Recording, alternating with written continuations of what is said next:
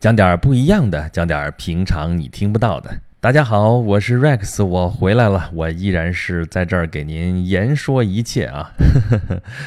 啊，这地方是演讲录啊，咱们之前讲了有十二期的沿途啊，那是一天一期，累死 Rex，果然就累死 Rex 了。然后 我们休整了几天之后，回过头来接着讲我们的演讲录啊。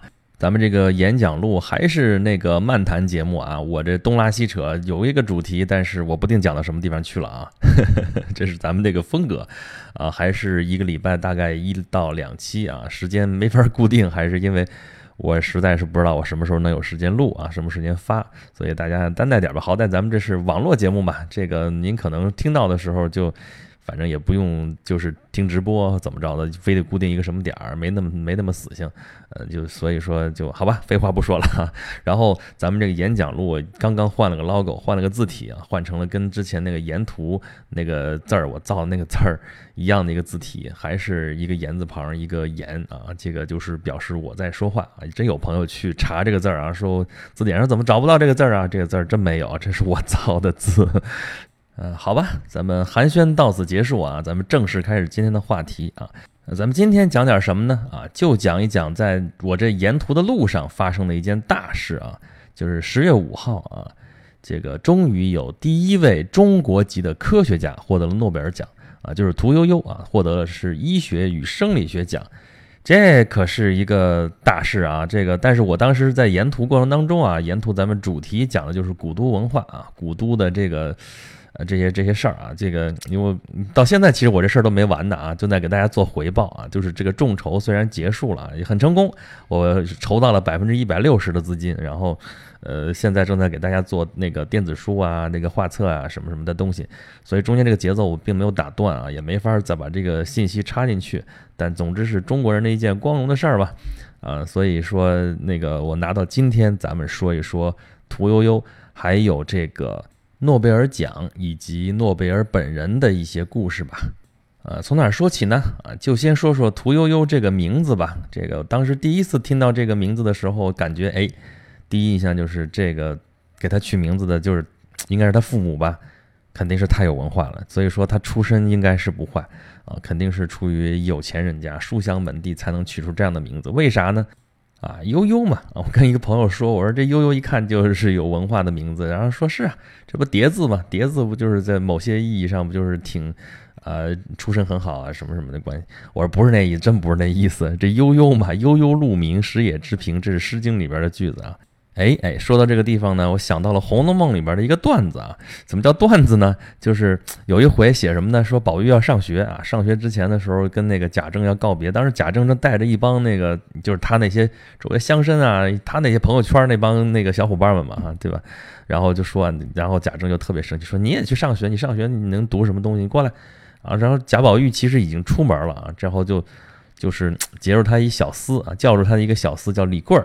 啊，跟李贵儿说那个宝玉你在读什么书呢？啊，这个这个小厮嘛，见大老爷这啊，这不是大老爷是二老爷啊，啊，就说这哥们儿用功着呢，就那意思嘛。说哥们儿已经呃念到了第三本诗经，什么呃悠悠鹿鸣，荷叶浮萍，小的不敢撒谎，就说这事儿，然后底下哈哈大笑。这个必须得有点文化能听出来的梗啊？为什么呢？啊，就是因为。这个确确实实悠悠鹿鸣，这是《诗经》里边的句子啊，《诗经·小雅》啊，这个鹿鸣这一篇。但是呢，人家说的是悠悠鹿鸣，食野之苹，结果被他听到说是荷叶浮萍，所以底下这帮人都是读书人，都是文化人，所以一听就哈哈大笑。这你不熟悉这个，还真不知道笑点在什么地方。但是可从这个地方可以看得出来，这个李贵其实挺有眼眼力劲儿的。你说啊，说这话说出来其实挺得体。你说他一小厮，他要说的特别清清楚楚，过来说啊，读到了那个第三本诗经，过来就悠悠鹿鸣，食野之苹，你觉得很无趣啊，没什么意思。哎，他呢？说明他真用心了啊！听进去一耳朵，知道他在说这个悠悠鹿鸣，这不是朗朗上口吗？但是他后边这个食野之苹其实不是那么顺嘴的，他就听成荷叶浮萍，按照自己的理解就这么一说。他既是汇报了这个情况啊，又呃制造了一下这个缓解了一下这个紧张气氛啊。其实这个谁知道他是真这么说的呢，还是故意这么说的呢？那就不知道了。但是这里边不简单啊，这个所以说曹雪芹这写这一小段里边就能够体现出来这些人的这个性格，哎，这就是优秀的作家就能做到这一点。啊，所以这个屠呦呦呦呦这个名字啊，就是从这个《诗经》这一篇里边，就是鹿鸣这一篇里边来的。而且更有意思的一件事情，我觉得真的是简直是天意啊！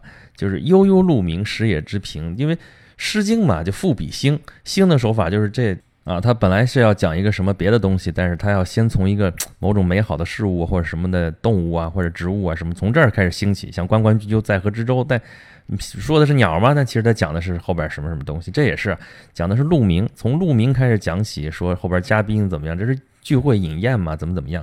然后呢，它这同样的内容啊，类似的内容啊，一下子重复三遍啊，基本上像了这样的都会重复个三遍，但是每一遍的这个会有个别字词的这个差别，就像这段就是“悠悠鹿鸣，食野之苹”啊，那下边一段就是还是“悠悠鹿鸣，但食野之蒿”，这个蒿呢，就是这个后边这个青蒿素这个蒿啊，屠呦呦同志就是因为青蒿素的发现。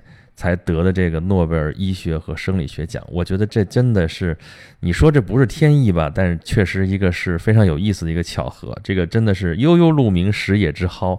你要真这么说的话啊，八十几年前人家取名字就跟这有关系，这当然是扯淡。但是这说出来还是挺有意思的啊啊。那么有关于屠呦呦，有关于他的发现，什么青蒿素治疟疾什么这事儿都太专业了，咱就不在这儿班门弄斧了，不在这儿多说特别的怎么怎么样。咱就说说这诺贝尔奖吧。这诺贝尔奖对于中国人来说，中国人一直有这种情节啊，就是哎呀，原来说老是得不了诺贝尔奖啊。其实中国人之前华裔啊，中国人呐，这个已经得过好几次了啊。但是真真正正我们中华人民共和国国籍，然后的科学家，然后得的这个奖还是头一个啊。之前诺言得的那是文学奖嘛，这是科学家得的这个奖，这还是头一位。这个咱们说万事开头难，开头难，开起头来就没完了。就跟我们现在在看奥运会的金牌，我们就会平淡很多，就是大家会看得很坦然。为什么呢？就是因为咱们早年的时候，因为想得一块金牌都不容易啊，这全国举全国之力，那一届奥运会也就那么几块金牌。现在都都已经拿的都已经手软了，都已经拿的没感觉了，所以说也就无所谓了。我觉得诺贝尔奖，我们以后如果也是这种心态来看待的话，可能会。呃，更好一些，就是说，就回归它的本质，它就是一个科学界、文学界，还有啊社会界、经济学啊，什么那个和平啊什么的一个奖嘛。而且凭什么它就是最高大奖呢？就是因为它的名气太重了啊。所以说，慢慢的这一百多年就已经啊形成了它的一个积淀在这个地方。但是呢，我们就会 原先是加上我们的一个特别的一个。啊，看中的点吧，就是说我们中国人怎么就不能得个诺贝尔奖呢？啊，名正言顺的中国人怎么就不能得个一个诺贝尔奖呢？啊，上升到这个高度的话，我觉得啊，就变了些味道了啊。这个我们可能以后随着我们这个奖得的可能越来越多，比如说，那么可能大家就会看淡这件事情，就会回归到它本身的一个应该有的一个位置和它应该有的一个意图能够实现。那它应该有的意图是什么呢？就是。这个诺贝尔奖的这个设立者，就是根据诺贝尔的这个遗嘱啊，这个阿尔弗雷德啊，这个诺贝尔啊，他为什么要设这么一个奖呢？啊，因为他是他本身就是一个大发明家，一个大科学家啊，他是炸药大王啊，他最大的发明、最影响世界的发明就是黄色火药啊。我们原来说啊，中国有四大发明啊，造纸术、印刷术、指南针、火药啊，但是。呃，其实我们发明的这些东西呢，拿到西方去，拿到别的地方去，并不是拿来直接用的，都是经过了改良改进啊。呃，比如说印刷术，我们这边发发明的是活字印刷术，但是在我们国家，其实发明了活字印刷术之后，并没有好好去利用它啊，我们反而还是用那种雕版，一块木头一块木头的雕啊，这可能跟我们汉字的这个结构啊有关系。人汉字一弄几万个字，你真用那个活字的话，你得准备多少活字啊？啊，哪个字的词频是怎么样的？就是你用哪个字用的多，那个用哪个字用的少，这到了后世签排的时候才呃相对规模化，才成本能降低一点。但是在早期的时候，你虽然发明了这个活字，你也没法用起来，反而是到了西方之后，啊，人家改良，人家字母一共就那么几十个，对吧？二十几个也好，三十几个也好，对吧？然后你就每一个字母印一堆，然后就慢慢用呗，这个比中文是方便多了。所以在西方这经过改良，发扬光大。啊，火药也是这样。我们中国其实发明的是黑火药，黑火药它的燃烧的这个效率，这个爆炸的这个效率要低得多得多得多啊。其实实战上来说，可能造成燃烧的效果更多，作为爆炸的效果其实可能没那么强啊。那么就是西方真正能够发扬光大的就是这种黄色火药。就是诺贝尔这位炸药大王他申请专利的这种黄色火药啊。这火药最后他做到什么效果呢？说啊，我那个运输的时候很安全啊，真正用的时候插上雷管，这一引爆才能爆炸。这这个可是划时代的一个进步，所以他本人就。是一个非常大的发明家，而且他非常非常非常有钱啊！那是啊，没钱怎么能整这种能够设立这种基金呢？而且还有一个很重要的一个因素在什么地方？他为什么能设立这个奖呢？因为他没儿子，因为他不光没儿子，没有结婚，没有后代，所以你说他这些钱他拿来干什么？啊，他就只能拿来回馈社会，而他自己本身其实觉得对这个社会有愧，为什么呢？啊，他是一个发明家，他发明了这个黄色火药。他本来发明的时候是说，我要可以开山炸石啊，修桥铺路啊，然后搞工程啊，搞建设啊，这东西到处都需要炸药啊，这东西。但是他在有生之年，他看到他，那他死的时候是一八九几年啊，那个一八九五年他死的时候，但是他之前就看到欧洲啊，什么地方打仗就用他的这个发明。啊，这个用他的这个炸药，那那那，既然你发明出来了之后，那就你甭管人家怎么用它了，他拿它去杀人，对吧？它变成了武器啊！炸药那个效那个效果那么强啊，爆炸力那山石巨石都能够啊顷刻之间就给毁灭掉，那么用它来杀人，那效率就会非常非常高。这个地方其实就是，呃，它就是非常典型的这种工业时代的这种弄潮儿啊，这个阿尔弗雷德·诺贝尔啊，这个就不说他全名，就诺贝尔这位。炸药大王吧，啊，他就是一个发明家，他发明了黄色火药，极大的推动了这个呃工业时代的这个进程。而且呢，他是个实业家，他真真正正去实践，而且他赚好多好多钱。他毕生都从事于这个炸药产业啊，这个产业啊，整个当时全世界的这种炸药产业，他都是有股份的啊，都是他要插一插一杠子，所以他挣了很多很多的钱，他很有钱。而且他作为发明家，他是有情怀的啊，你看啊。他他的名言啊，我的理想是为人类过上更幸福的生活而发挥自己的作用啊，这个太高大上了，对吧？啊，还有呢，就是我更关心生者的肚皮，而不是以纪念碑的形式对死者的缅怀。那他就是说，他的炸药，那你是让人生的啊，是让人他关心民生啊，更关心这些老百姓的这种生活什么，他是有情怀的，真正的，而不是以纪念碑的形式。你人都死了，你用纪念碑有什么用，对吧？啊，还有一句话是说，我看不出我应得到任何荣誉，我对此也没有兴趣。怎么样？你看这三句话，三观多正啊，对不对？但是就这么三观正常，不是正常的问题了，就是高大上的这么一位啊，著名的发明家、实业家，他结果发现他的发明被用于了战争，而且他自己也开着军工厂，他还赚着钱，所以他其实有种负罪感吧？啊，所以说他。最后是要把他自己的这个遗产拿来做基金会，用来回馈社会。而且他自己是发明家嘛，他最清楚发明家缺什么，缺钱，缺资金。然后他就遗嘱里边就把啊，他这一大笔钱留下来啊，给这个这个做出真正贡献、做出巨大贡献的这些人啊，分这么五份儿啊，这个物理奖、化学奖啊，这个医学生理奖啊，这个文学奖啊，文学奖，因为他他自己很喜欢文学，他还写过诗，他还写过剧本儿啊，这。挺那啥，挺牛的。还有和平奖啊，分别他都在遗嘱里面写清楚，我要设这五个奖，而且到底谁来评这个奖啊？这个怎么分配奖金啊？怎么怎么着都写得很清楚。但是呢，没有数学奖，所以一直说诺贝尔奖为什么没有数学奖呢？有这么一个呃段子啊，这个不是这就真实性存疑吧？就是说他最心爱的女人跟着一个数学家跑了，所以说。他发誓不要设数学奖，因为如果他设数学奖的话，他死了。这个这个数学家他特别牛，特别牛，所以他特别有可能就会得这个奖，所以他干脆就不设数学奖。当然这个事情吧，也不是完全捕风捉影，但是我这个要去查一查是不是真有这事儿。但现在主流认为不是这么回事儿啊。虽然说确实他呃后来有一个小女朋友啊，这个因为他一直没有结婚啊，他之前不是没有过真爱啊。这个，但是他那个真爱很早就去世了，所以到后来发誓也就不再不再娶妻啊。然后到后来是在法国这边认识这个小女朋友，比他小个好多岁，但是呢也不跟人结婚啊，一起生活了十几年。他没法结婚呀，一结婚就跟现在这个这个富人一样，你要结婚你回头要分财产的，所以他不结婚。但是呢，这小女朋友就，嗯，比较浅薄吧，然后跟他也就没什么文化。然后呢，也喜爱慕虚荣，就这些女人常犯的一些毛病吧，都有。但是他就是喜欢他，纵容他，宠着她。但是呢，就这样，他这位小女朋友后来也是红杏出了个墙，回头跟别人生了一个别人的孩子。啊，确实是有这样的事情的啊。但是稍微靠谱一点的说法，其实是说啊，那个时代数学还没有显得那么重要，而且这个诺贝尔当时是想的说，我要奖励的都是有实用性比较强的一些这个领域。呃，他认为他对数学的这个认识就是说，那都是抽象的研究，可能并不能直接的作用于人类，为人类造福，所以他就不设数学奖啊。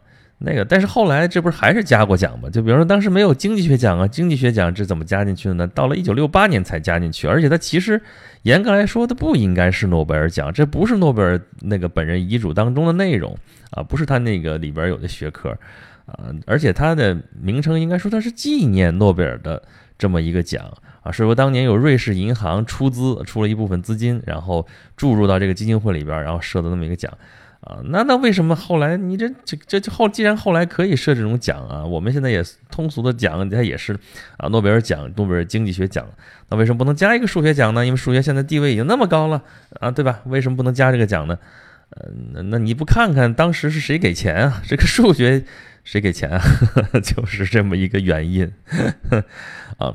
啊，诺贝尔去世的时候是十九世纪末啊，然后他遗嘱说要设这么一个奖，正是十九世纪末二十世纪初啊，那个时代就是工业时代正在突飞猛进的一个年代啊啊，很多东西的出现就影响世界，影响到一直到现在的一些东西都是那个时代建立起来的，比如说刚才说这诺贝尔奖，还有就是像奥林匹克运动啊，顾拜旦那是一八九六年第一届奥运会嘛啊，所以都带有了那个时代的非常明显的一个烙印。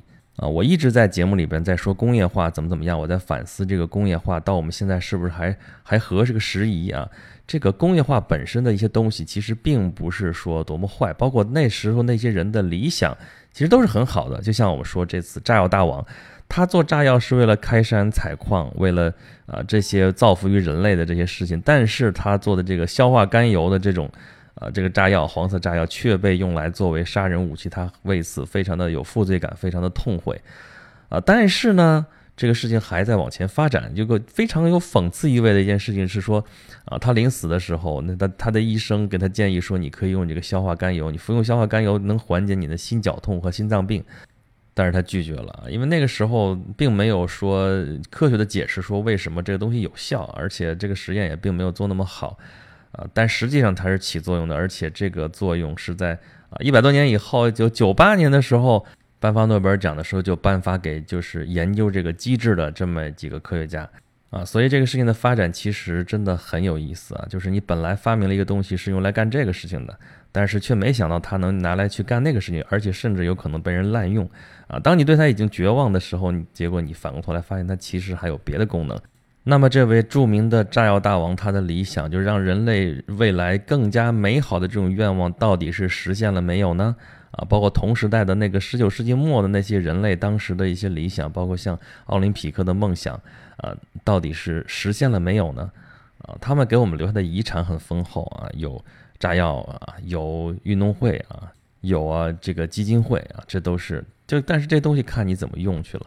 对吧？你用野蛮的方式去运用它，它就是野蛮的东西；你用文明的方式运用它，就是文明的东西。就看你怎么用它了。啊，这个不管是野蛮和文明，都是出于人类自身本身。啊，就是这些看似矛盾的东西在一起，都在人类的身上互相碰撞。啊，这才有了人类的进步。啊，人类才会更加文明吧。好吧，今天咱们讲了讲跟诺贝尔奖有关的一些事情啊啊！如果您对我们的节目有任何的意见或者建议，欢迎您关注我的微信公众号“轩辕十四工作室”啊，在里面可以给我留言，可以给我吐槽。呃，咱们还有另外一本讲罗马的书正在众筹啊，可以在我的公众号下面的自定义菜单里边啊，一下边右下角啊，言出书这边可以找到这个链接的入口。好吧，我们今天就这样，下期节目再见吧。